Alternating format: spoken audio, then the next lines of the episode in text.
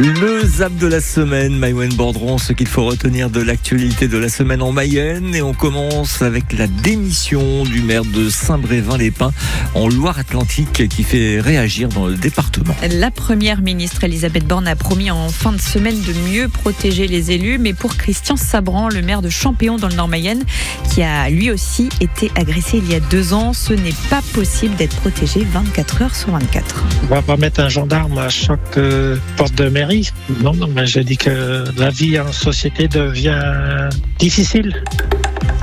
Trois personnes condamnées en milieu de semaine pour trafic de drogue en Mayenne.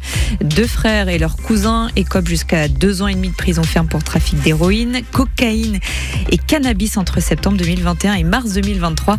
Alexandre Frémont a suivi le procès et les plaidoiries de la défense n'ont pas suffi pour innocenter ces trois individus. Pour celui que les enquêteurs décrivent comme la tête de réseau, le premier des deux frères, on pensait que très peu d'éléments matériels pouvaient être retenus après la plaidoirie méticuleuse de son avocat. La cour balaye d'un revers de main ils vivent dans un car scolaire aménagé à Lignières-Orgères dans le Nord Mayenne.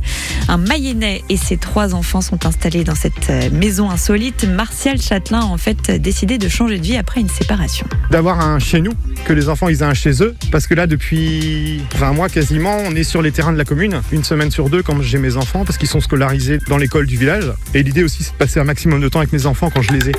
Et puis c'est le match que tout le monde attend, la rencontre face au club mythique de l'AS Saint-Etienne ce soir. Les places sont arrachées toute la semaine. On attend 9000 personnes à Le Basser et jusqu'au dernier moment, beaucoup ont tenté d'acheter un billet, mais il y a eu des déçus. plein de chez plein. Bon, bah, c'est pas grave. Merci ouais, beaucoup. Désolé. Bah, c'est pour mon petit-fils, moi, il aurait voulu voir Saint-Etienne. Bon, bah, malheureusement, euh, j'arrive à 2h30, il n'y a plus de billets. Le zap de la semaine, c'est à réécouter sur FranceBleu.fr et sur votre application ici par France Bleu et France 3.